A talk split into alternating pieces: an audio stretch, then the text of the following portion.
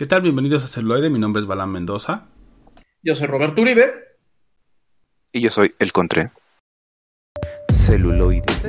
La otra perspectiva. La otra perspectiva. Perspectiva.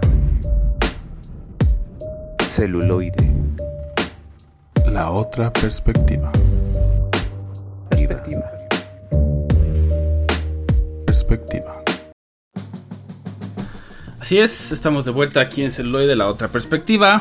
Un episodio más, el episodio 90 de esta tercera temporada de su programa. Es correcto. Con algunos atropellos, saltos, hipos, pero trayendo algo de cine a sus vidas, recordando. Así es. Este, este grandioso arte, ¿no? Que nos da tanto. Nos da tanto de qué hablar, ya cuántos, o sea, 90 programas hablando solo de cine. Bueno, y series y, y creaciones multimedia, pero De- de- vaya. de- del mundo audiovisual. Pero nació de ahí, ¿no? De este, de este gran Ajá. coso que, que decimos que es el cine, ¿no? Sí, sí, sí. Y, y hablando de este coso que, que se llama cine, pues esta semana, o bueno, hace unas horas, acaba de terminar el evento Tutum de, de Netflix, donde prácticamente son avances y avances de, de lo que va a producir Netflix. Y de entrada, pues están dos, bueno, lo que a mí me llamó mucho la atención, pues fueron el tráiler de, de Sadman, que es una adaptación de un cómic que por lo visto viene, viene bien y también liberaron el, el intro de la adaptación live action de Cowboy Bebop. Que se ve bastante, bastante Muy bueno. bien. Sí, sí, sí, esperemos que, que la serie pues Esté a la altura, ¿no? esté a la altura, eso- exacto. Con eso creo que es suficiente. Pues mira, mira, no tenemos a un Spike inclusive, entonces todo va bien. Ajá. Y también este confirman que, que van a hacer segunda parte de Dead Note y según que ahora sí van a escuchar a los fans. Entonces, ya veremos, ¿no? O sea que porque O sea, según sí, las cifras sí. de Net, es de las películas más vistas. Si escucharan a los fans, no harían una segunda parte. Sí, exactamente eso. Pongan, pónganse en el pinche. en el primer renglón del. del Death Note. Esos son los deseos de los fans, dices. Exactamente. que, A los productores sí. güey, auto- auto- apuntes en el Dead Note. Sí. que, que yo, yo, yo, yo sí la vi, sí la vi en Netflix en su momento, eh, no me gustó, se me hizo, se me hizo mala adaptación, se me hizo mala película, o sea, si yo no conociera Death Note y me dijeran, mira, esto es, diría que, qué asco, que, que Ujú. protagonistas tan, tan descafeinados. E incluso Death Note, incluso en, en Japón tiene, no sé si dos, son dos o tres películas live action. Esas, en comparación a la versión de Netflix, son verdaderas obras de arte dignas de Óscares. Y- ¿Cuál, ¿Cuál crees, Contra, que es peor película? ¿La de Dead Note o la de Dragon Ball? Madres. O sea, Death Note de Netflix y Dragon Ball Evolution. Ajá. Híjole.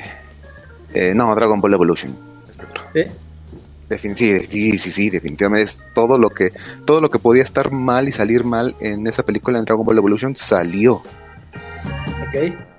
No tenemos un Son Goku, tenemos un Peter Parker con los poderes de Son Goku, pero que no los ocupa bien y que no, o sea, realmente realmente sí es, es, es una película mala, mala, es un insulto para los fans. Ok, ok. Y bueno, también este el internet se descontroló ahora con lo de el nuevo título de Los secretos de Dumbledore. Creo que no duró ni Duró 15 minutos minutos antes de cuando, que los, cuando los memes empezaron a, a bañar internet. Sí, es que. De hecho, de hecho, en, una, en una reunión, ya, salta- saltándonos del podcast a la vida real, en una reunión de hace unas horas, si el, meme- el mejor, el que se lleva las palmas es de, de la Casa de las Flores, de ay, por favor, Dumbledore, todos sabemos tu secreto desde hace años, no engañas a nadie.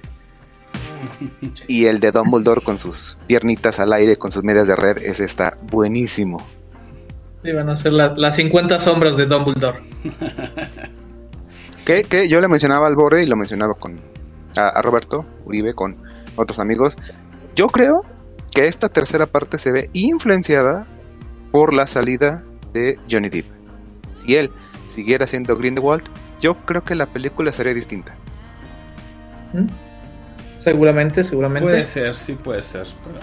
Así como en su momento eh, Dark, este, la tercera parte de, de, Dark, de Batman de Christopher Nolan se vio completamente rehecha por el sensible fallecimiento de Ledger.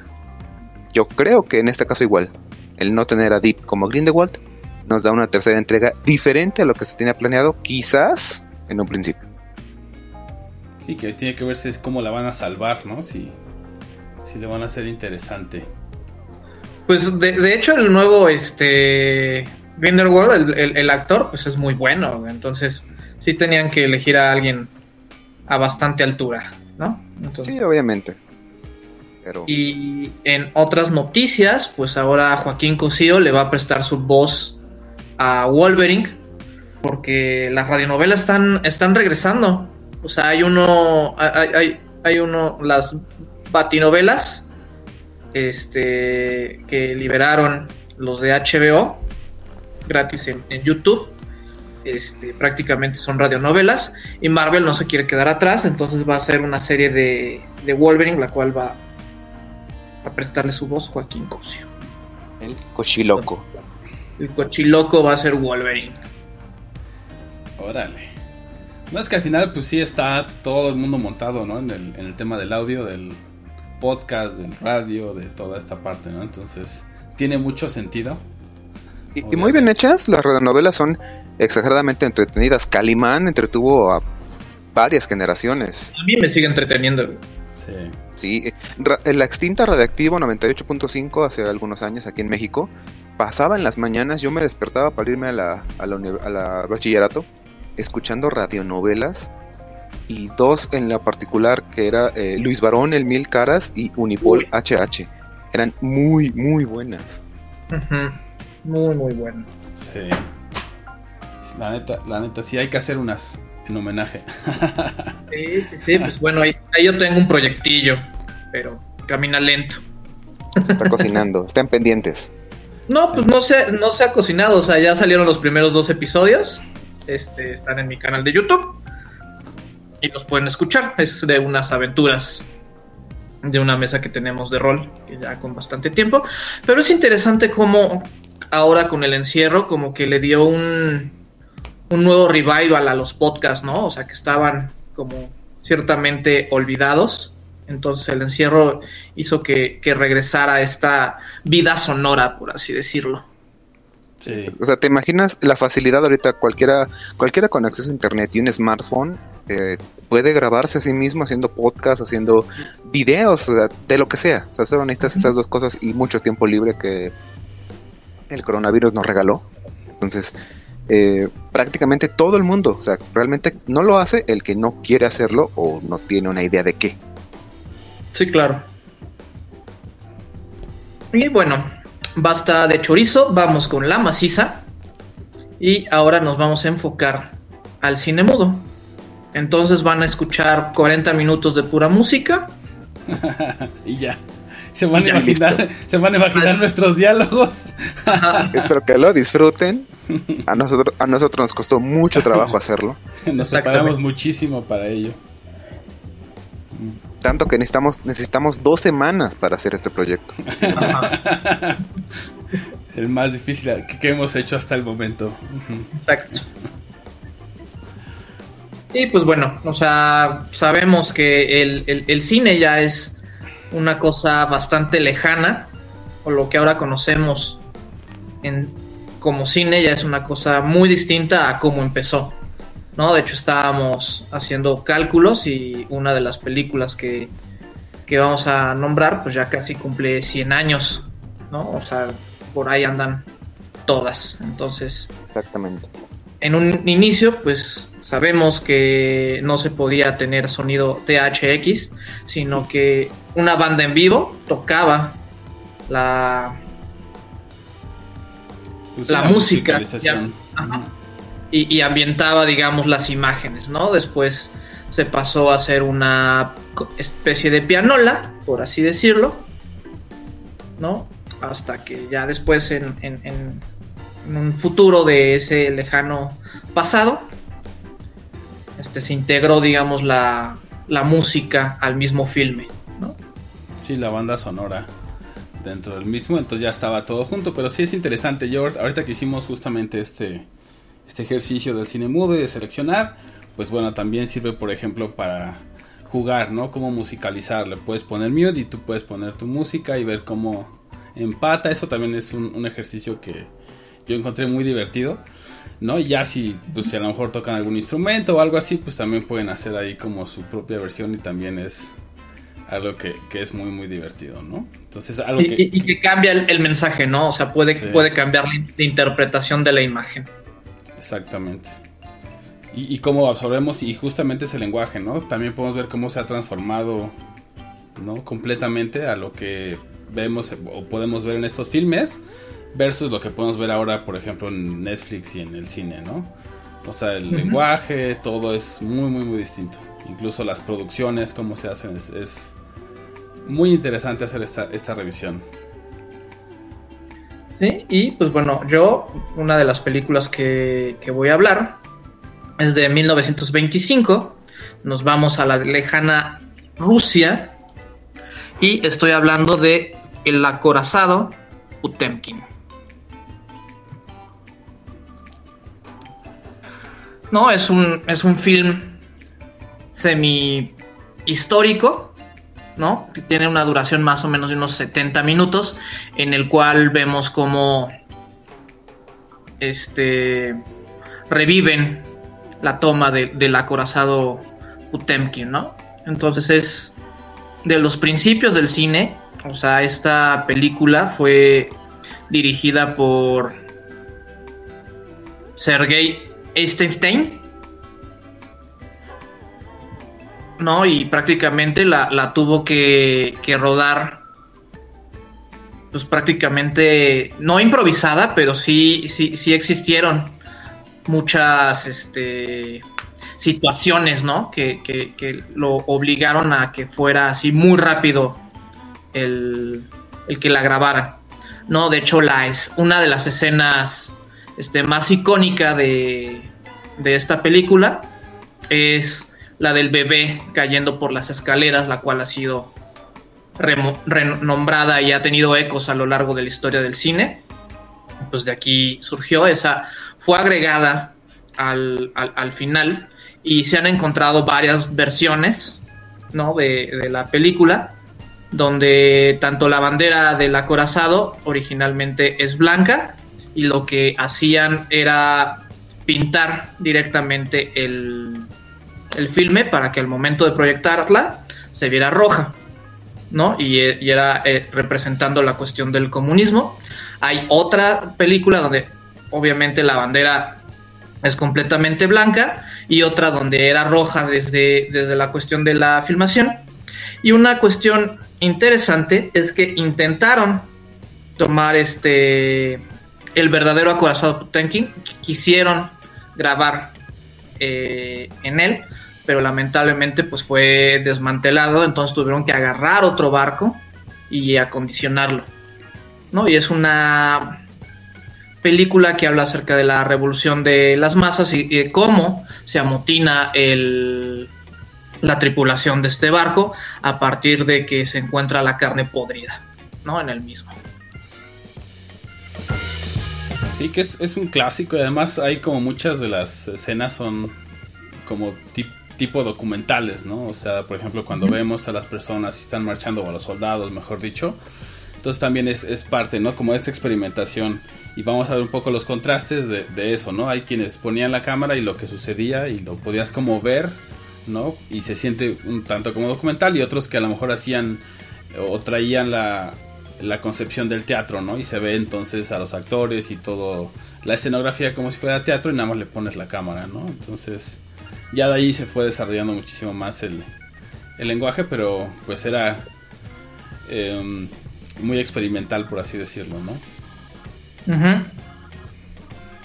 Y que tenían su, su, propia idea, ¿no? O sea, creían que el, cine era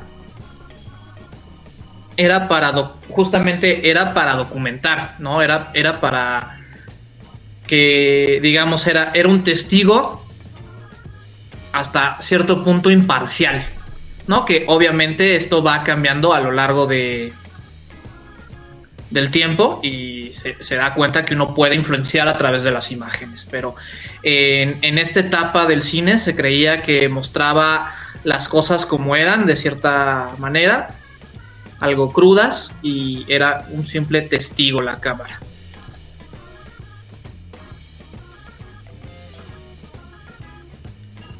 Y pues bueno, ahora los dejamos con algo del acorazado Tenkin, que espero que la vean.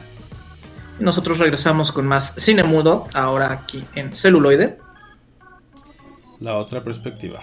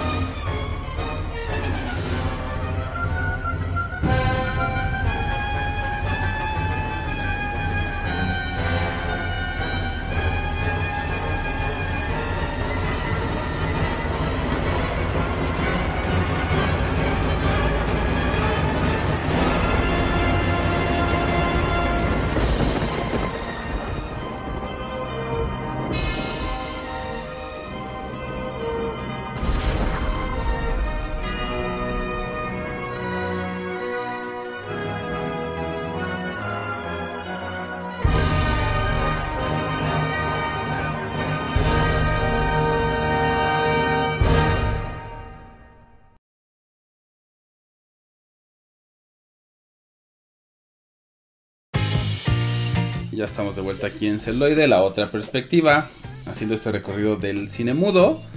Y ahora nos vamos a 1922 con el director Friedrich uh, Murnau. Y la película es Nosferatu.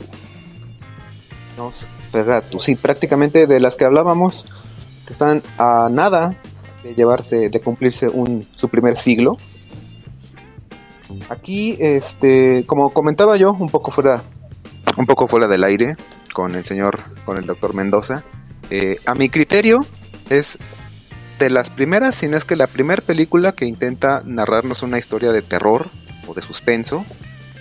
Y hay eh, cosas en las que quiero destacar. Primero que nada, eh, siéntanse libres de verla. Está en YouTube completita. Está un poquito desfasado ahí el, el ángulo, pero vaya, tener al alcance una, una, eh, película de hace casi 100 años, es una maravilla, no, no batallan prácticamente para nada. En segundo, eh, es tedioso por el ritmo que lleva. Vaya, uno está acostumbrado, uno prácticamente, incluso hasta nuestros padres o abuelos, llegaron a ver películas aún en blanco y negro, pero todavía con ya con sonido. Y pues digo, la, el ritmo y el, la mecánica de la misma historia ya conforme los años se fue adaptando, se fue este, mejorando. Pero aquí sí era pues prácticamente de, de esas primeras experimentaciones donde queremos contar una historia y digo, yo no sé cómo habrá sido el paso, digamos, de vamos a adaptar supuestamente las actuaciones que se pueden hacer en un teatro, pero ahora eh, filmadas. El ritmo obviamente es distinto. Y aquí sí se nota dejando de lado eh, utilería o dejando de lado locaciones, las actuaciones a veces eran como de, ¿sabes qué? Salió la escena. Obviamente, es, digamos, eh, la piedra angular, digamos, del cine, porque eran actuaciones realmente, al menos a mi criterio, no muy buenas. Eran muy acartonadas, eran muy exageradas. Pero vaya, o sea, lo que importa a final de cuentas es la historia ¿Y qué nos narra aquí?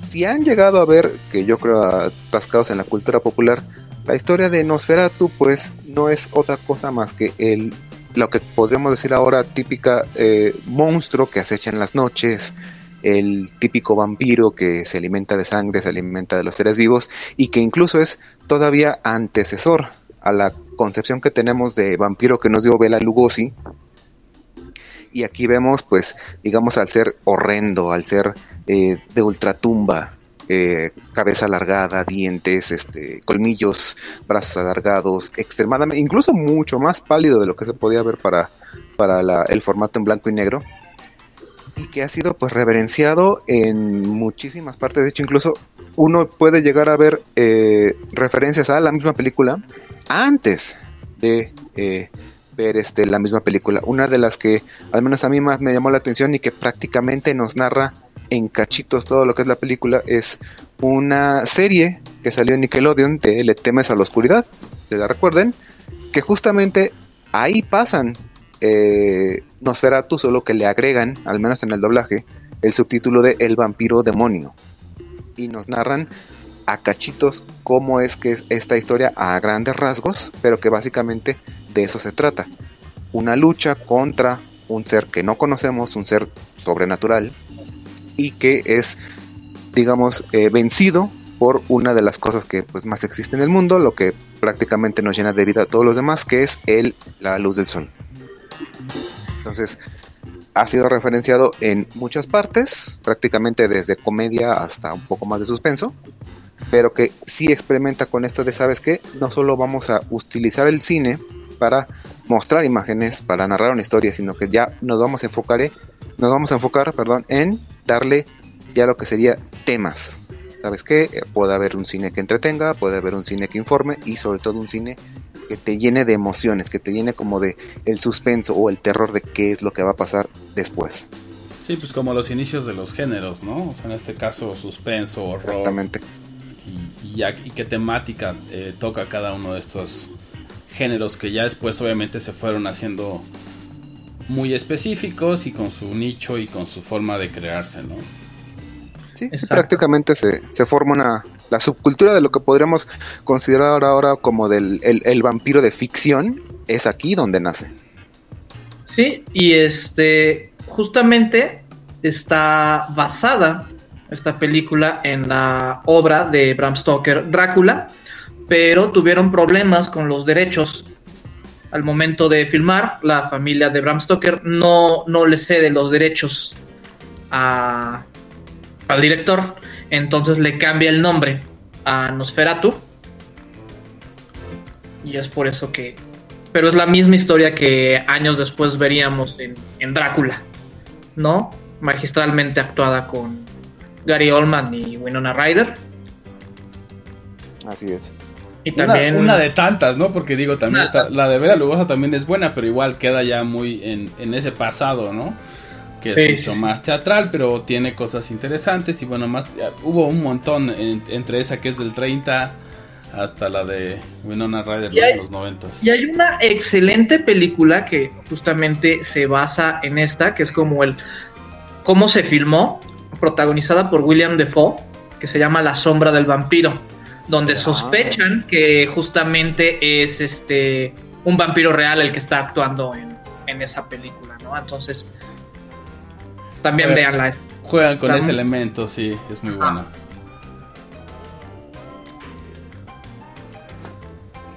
Pues bueno, ahora vamos con algo de Nosferatu y regresamos con más cine mudo aquí en celuloide. La otra perspectiva.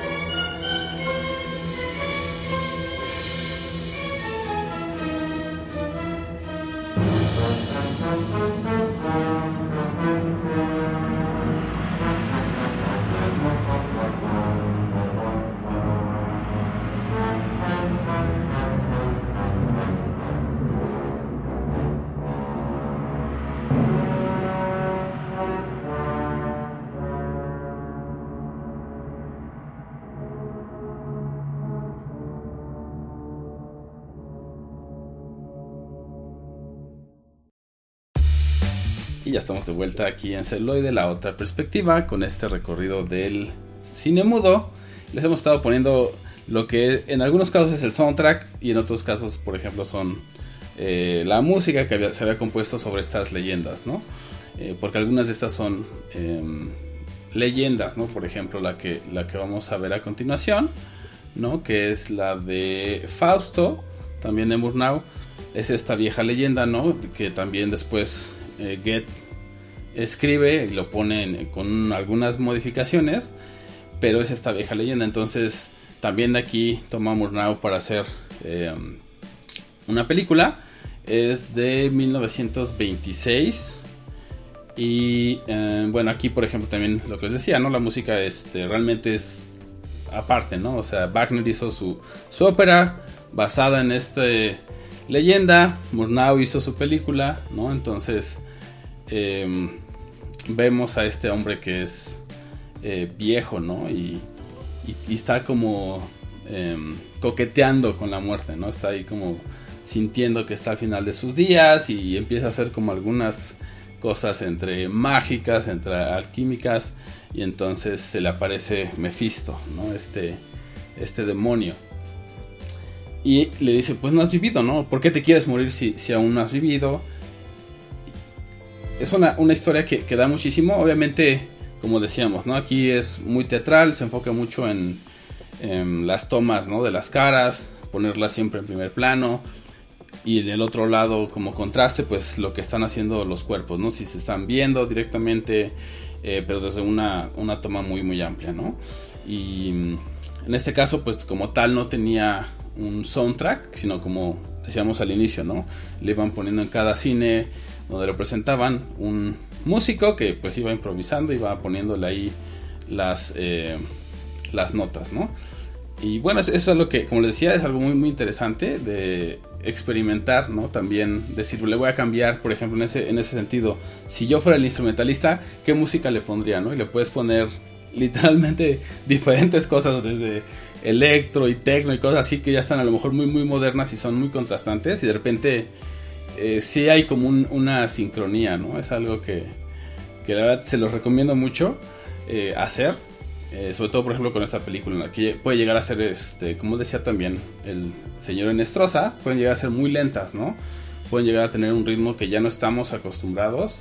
Entonces, una, forma de verlas puede ser así, ¿no? Como jugar con, tus playlists, poner este cine mudo y, generas como todas estas sensaciones. Porque al final, pues todo lo demás se basa, pues, en la presencia corporal, en las actuaciones y en los estos subtítulos que se ponían, ¿no? Como eh, entre cortes de las escenas. Sí, los cartones explicativos. ¿Qué? Me hablaron los dos al mismo tiempo. los cartones explicativos, o sea que justamente había escenas que te la...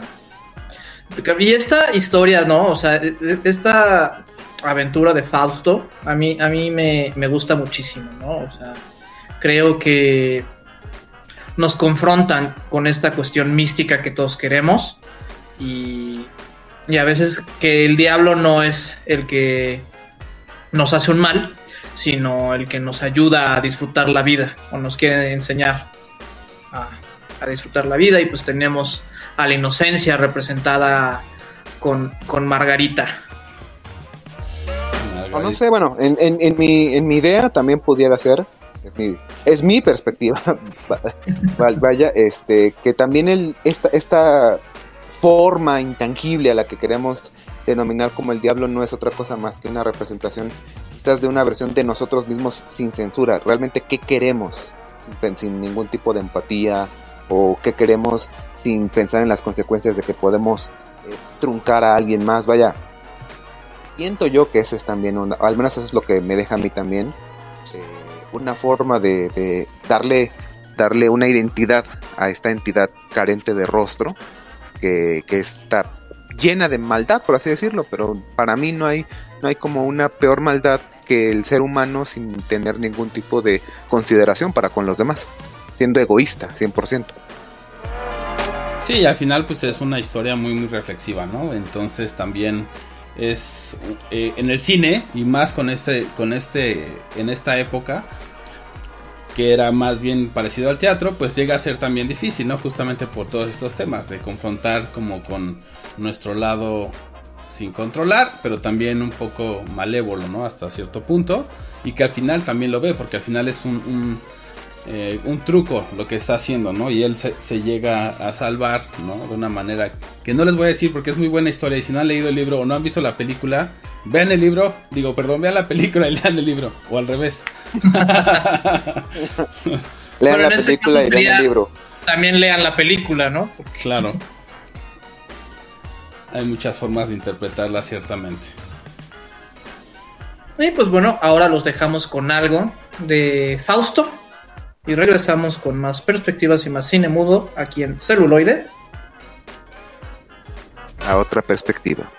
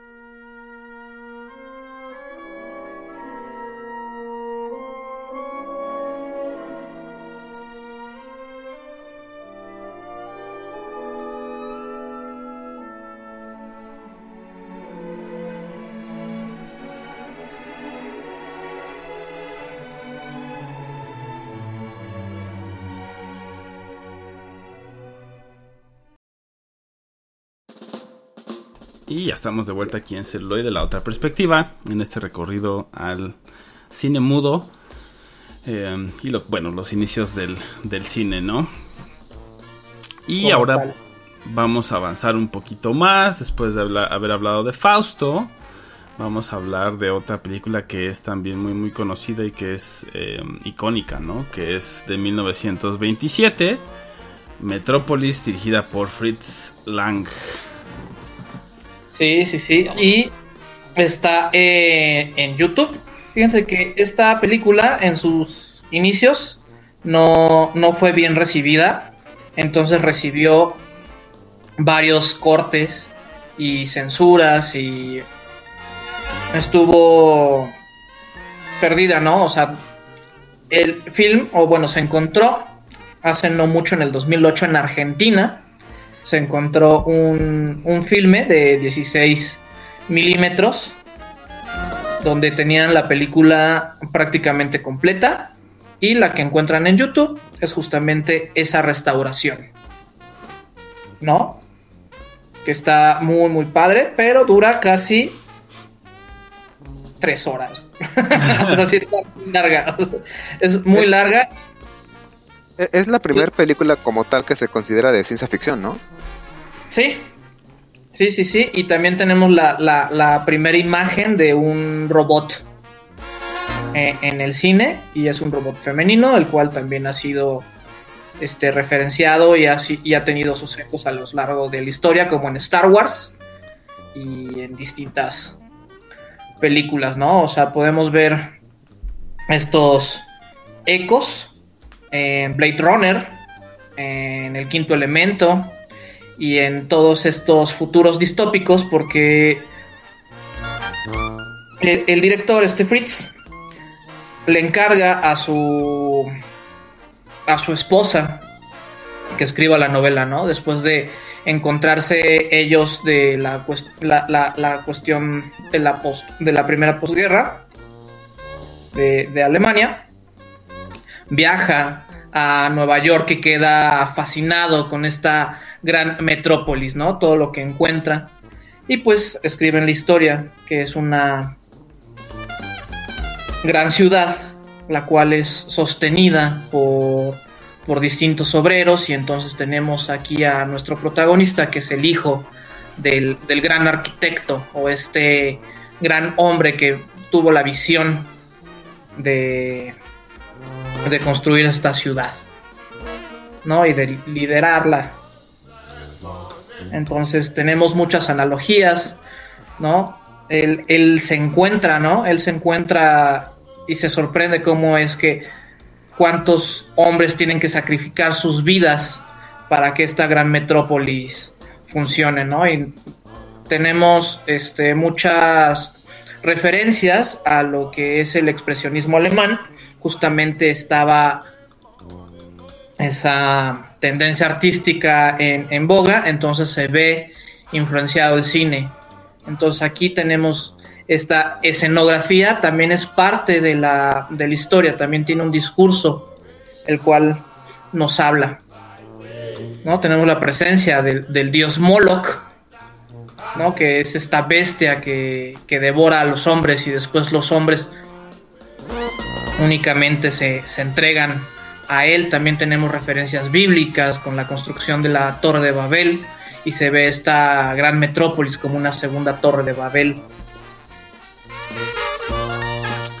Sí, que también es interesante, ¿no? Como hemos visto en, muchas de estas películas, eh, esa crítica, ¿no? Como social, o sea, sí era un, tanto documental, pero también había mucho de crítica, ¿no? Como en esa también podemos ver, justamente, ¿no? Como las, las clases que existen, como algunas no sufren ciertos percances, mientras otras pues como que tienen otro, otro, otro estilo de vida, por así decirlo, ¿no? O sea, siempre está ahí esa crítica social, eh, también en los inicios del, del cine, ¿no?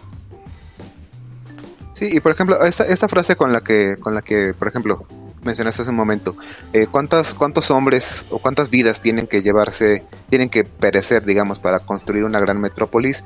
Eh, a mí me remonta a todo eso, toda, toda gran edificación que se ha hecho eh, desde el inicio de los tiempos, cuántas vidas, que no necesariamente tienen que haber terminado, pero que se necesitaron, cuántas personas para construir estas edificaciones enormes y que a la fecha queremos hacer un gran este eh, rascacielos y cuántos trabajadores nos van a costar eh, entre que mal pagados o entre que trabajando a destiempo, o sea, es explotar como a, todo lo que da la mano de obra eh, humana, por así decirlo, pero en pos de hacer una enorme estructura que, distingue a, una ciudad. De hecho, no, no por nada las grandes ciudades prácticamente se cuentan por cuántos rascacielos tienen. Sí, definitivamente este, este avance del progreso, ¿no? Y que también pues está ahí, definitivamente en esta obra maestra de Fritz Lang, que sí, definitivamente sus, películas son muy, muy largas, ¿no? En el sentido de tres horas en esta, en la que sigue también de él, de los nivelungos, cuatro horas y media en dos partes.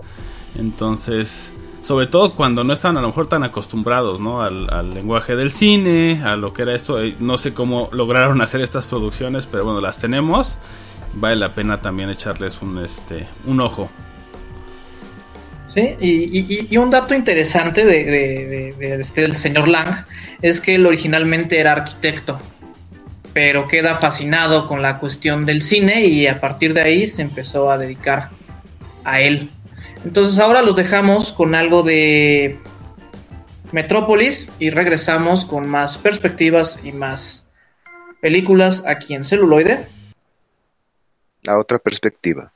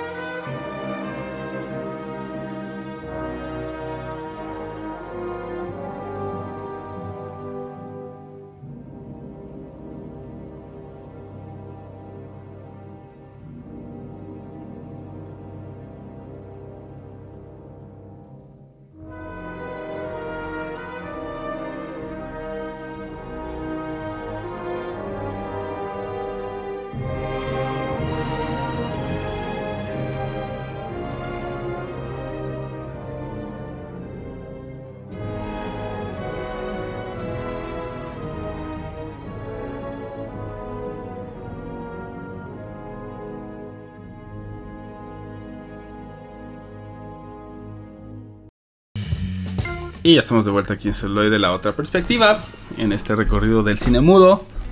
Y la siguiente parada es también con el director Fritz Lang, en esta ambiciosa obra de 1924 de Nibelungen, los Nibelungos. Igual es, es una em, leyenda, parte de la mitología. Eh, nórdica. Entonces cuenta esta historia a través de una película de cuatro horas y media en dos partes que pues para 1924 se me hizo eh, o se me hace un proyecto muy muy muy ambicioso no y haberlo logrado simplemente eh, haber, haberlo financiado, creo que ya es un, un, logro en sí mismo, ¿no? Digo, ahora estamos como más acostumbrados al Snyder Code y lo que quieras, pero en ese entonces creo que sí fue una gran Yo creo que en ese entonces aventarse ya 90 minutos o 120 ya era un logro enorme. Ahora imagínate cuatro horas y media. No solo la producción, para la gente que llegó a verla de una sentada, pues era prácticamente una ópera, o sea. sí, pues de ahí viene mucho, ¿no? Porque está la ópera obviamente también, eh, de Wagner también, entonces toma de ahí, pero lo hace a su, a su forma y pues sí, las, las escenas son totalmente teatrales, ¿no? Y, de nuevo, muy abiertas las tomas para que se vean. Los personajes interactuando entre ellos, los entrecortes, ¿no? Estos em, diálogos explicativos entre las escenas. Eh, pero sí, definitivamente llega a ser pesada porque cuatro horas y media, ¿no? Con un ritmo que además es lento. Eh, por lo mismo que ya habíamos comentado a lo largo del programa, ¿no? Que es eh, muy experimental, apenas estaba definiéndose como tal todo esto. Entonces llega a ser pesada, pero también vale la pena. Tiene como grandes momentos y grandes fotografías, ¿no? También que puedes tomar. Que puedes decir, eso es una gran Em, presentación, es una gran expresión. Y pues obviamente la historia es muy muy rica, ¿no? De, estos seres em, y de estos tesoros también que, existen y que son mágicos, ¿no? Y que también toman mucho de ahí, por ejemplo, eh, Marvel, ¿no? Y DC y todos estos que vienen después, todas estas mitologías más modernas, toman mucho, por ejemplo, de ahí, ¿no? De este tipo de objetos, el tipo de interacciones, el tipo de em, confrontaciones que hay incluso entre los personajes. Sí, yo creo que los hermanos Lumière no, no, creyeron que su, su, aparatito llegara tan, tan lejos. ¿No? O sea, y, todo lo que lograron a partir de pues, prácticamente 40 años, ¿no? 30 años de que crearon el, el cinematógrafo, que fue en 1895 y aquí estamos hablando que es... 1924, sí aproximadamente 30 años, 29 años, ¿no? Que iban a llegar a hacer algo así de cuatro horas y media y que además alguien iba a ir al cine a verla, ¿no?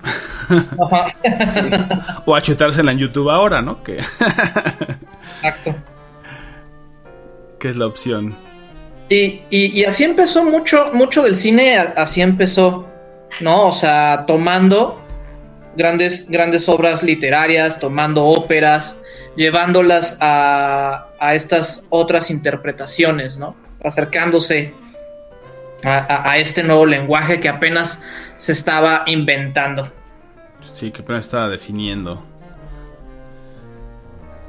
Y qué mejor manera de hacerlo que con estas mitologías, ¿no? Que son muy ricas, que tienen pues todos estos personajes que también son muy interesantes, que han pasado a través de, muchísimos años, ¿no? Que han sobrevivido eh, a veces por transmisión oral, llegan finalmente al cine y entonces podemos darle un rostro a estos personajes, un rostro diferente, un rostro fijo, ¿no? De los actores que los han interpretado.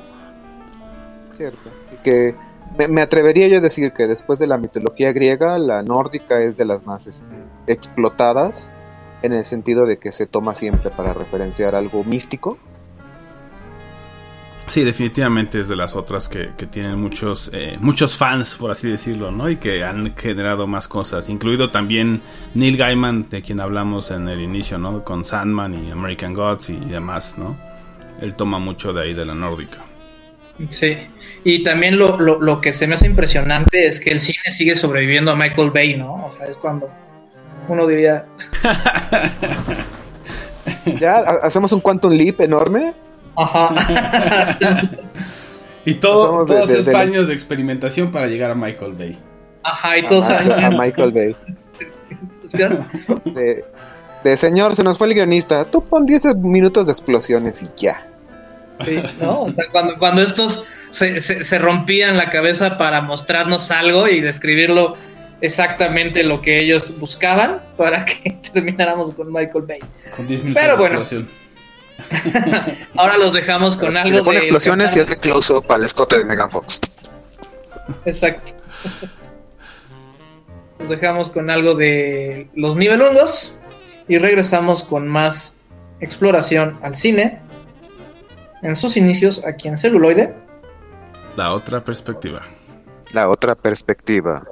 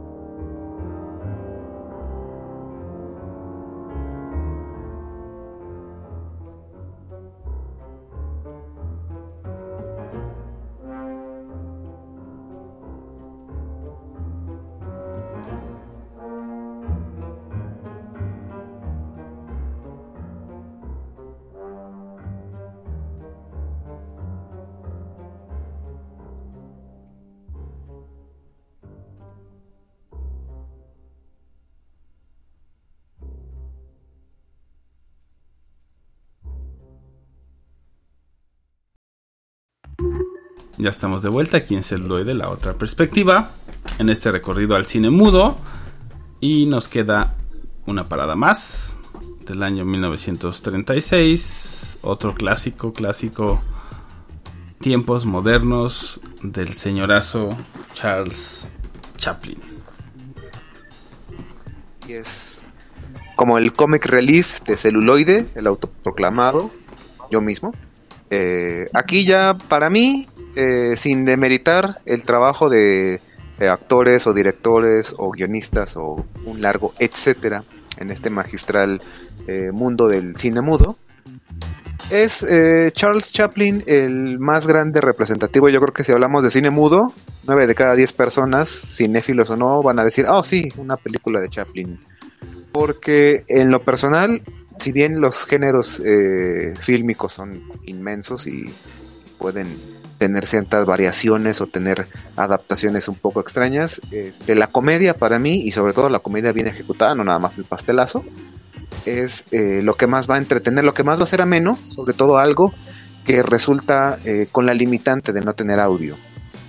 Y obviamente, al, carecer de esto, pues tienen que hacer tomas más amplias, digamos, tienen que mostrarte, tienen que ah, quitar esa discapacidad de no tener sonido, no tener diálogos más bien como tal, a hacer, expresiones faciales, hacer actuaciones eh, como lo que para mí es lo que hacía siempre Charles Chaplin. Y que bueno, en esta película la vi hace bastantes años, hace más de 20 años yo la vi. Y ahora, nuevamente, eh, yo creo que YouTube también tendría que hacernos un patrocinio porque la pueden ver completamente gratis, está a un clic de distancia, completita y que me resulta, la tuve que ver eh, esta semana que, pasó y llegué a la misma conclusión. No tengo ni la más remota idea de cuál era verdaderamente el mensaje, porque para mí son como, como tres, creo yo, si la memoria no me falla, mediometrajes mezclados y que te hacen un largometraje enorme de todas las aventuras y desventuras de este personaje.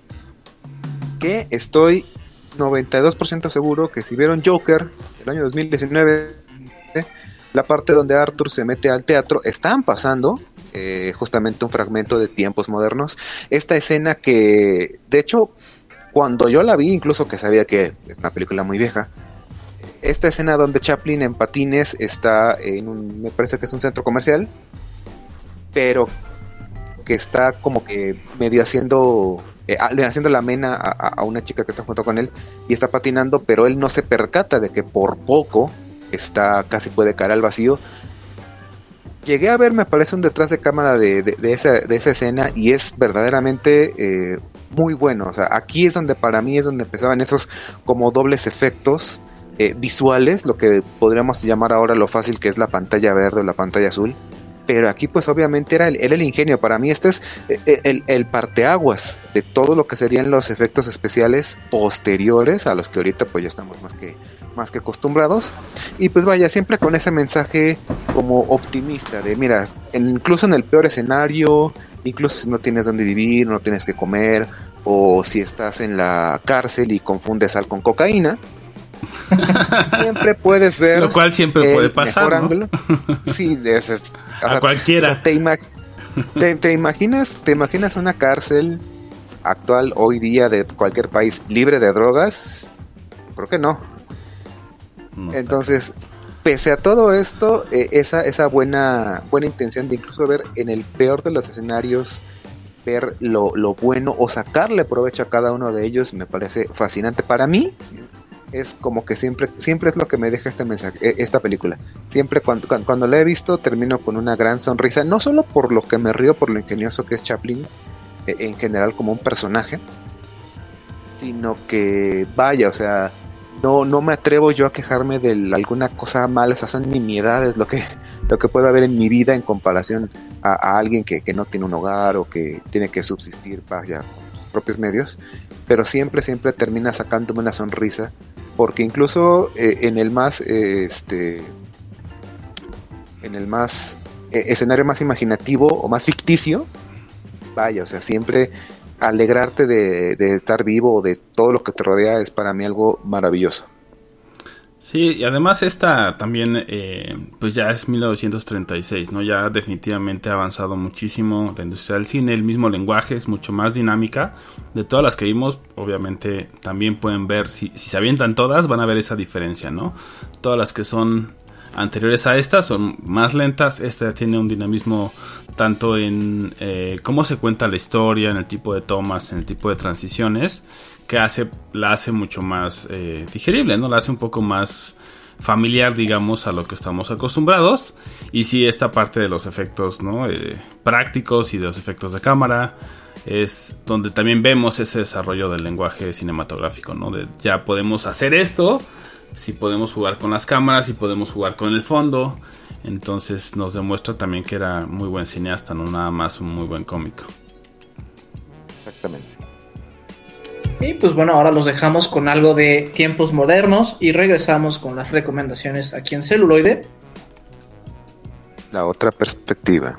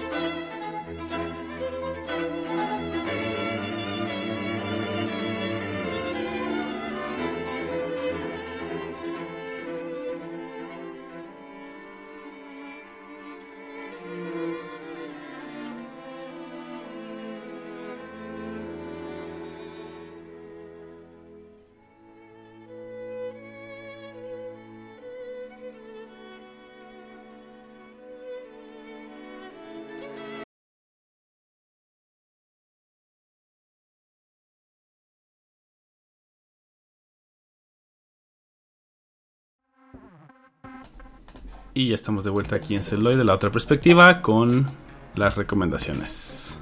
Sí, les recordamos que pueden contactarnos a través de nuestro correo electrónico o nuestras redes sociales que es contacto arroba celuloide.life donde atenderemos todas sus solicitudes, comentarios, quejas, sugerencias. Donde pueden unirse a nuestro Patreon desde solo un dólar al mes.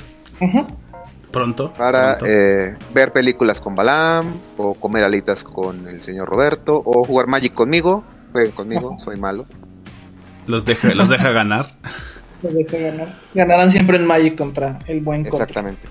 Y pues bueno, yo les voy a recomendar cualquier, cualquier película de George Méliès. Adelante, ¿no? O sea, él era un mago que al igual se enamoró del cine y empezó a experimentar. ¿No? Y de hecho es el padre de los efectos especiales. Entonces cualquiera de sus películas son muy buenas. Véanlas.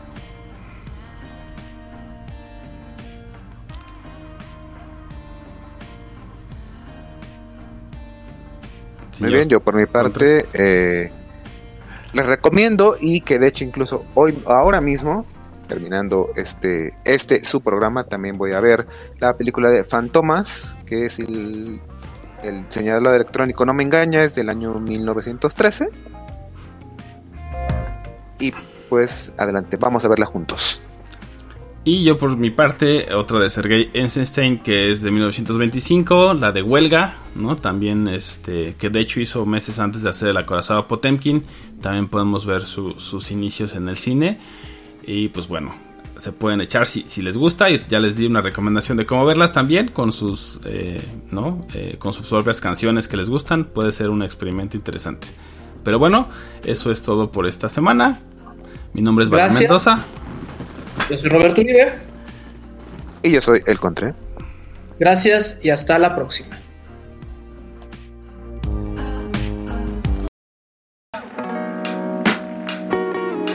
Celuloide.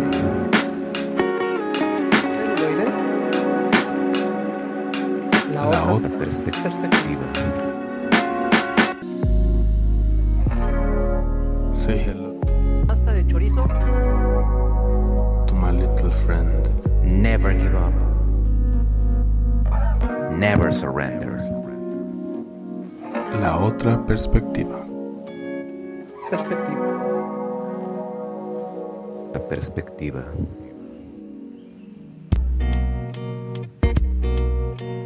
Vamos con la maciza.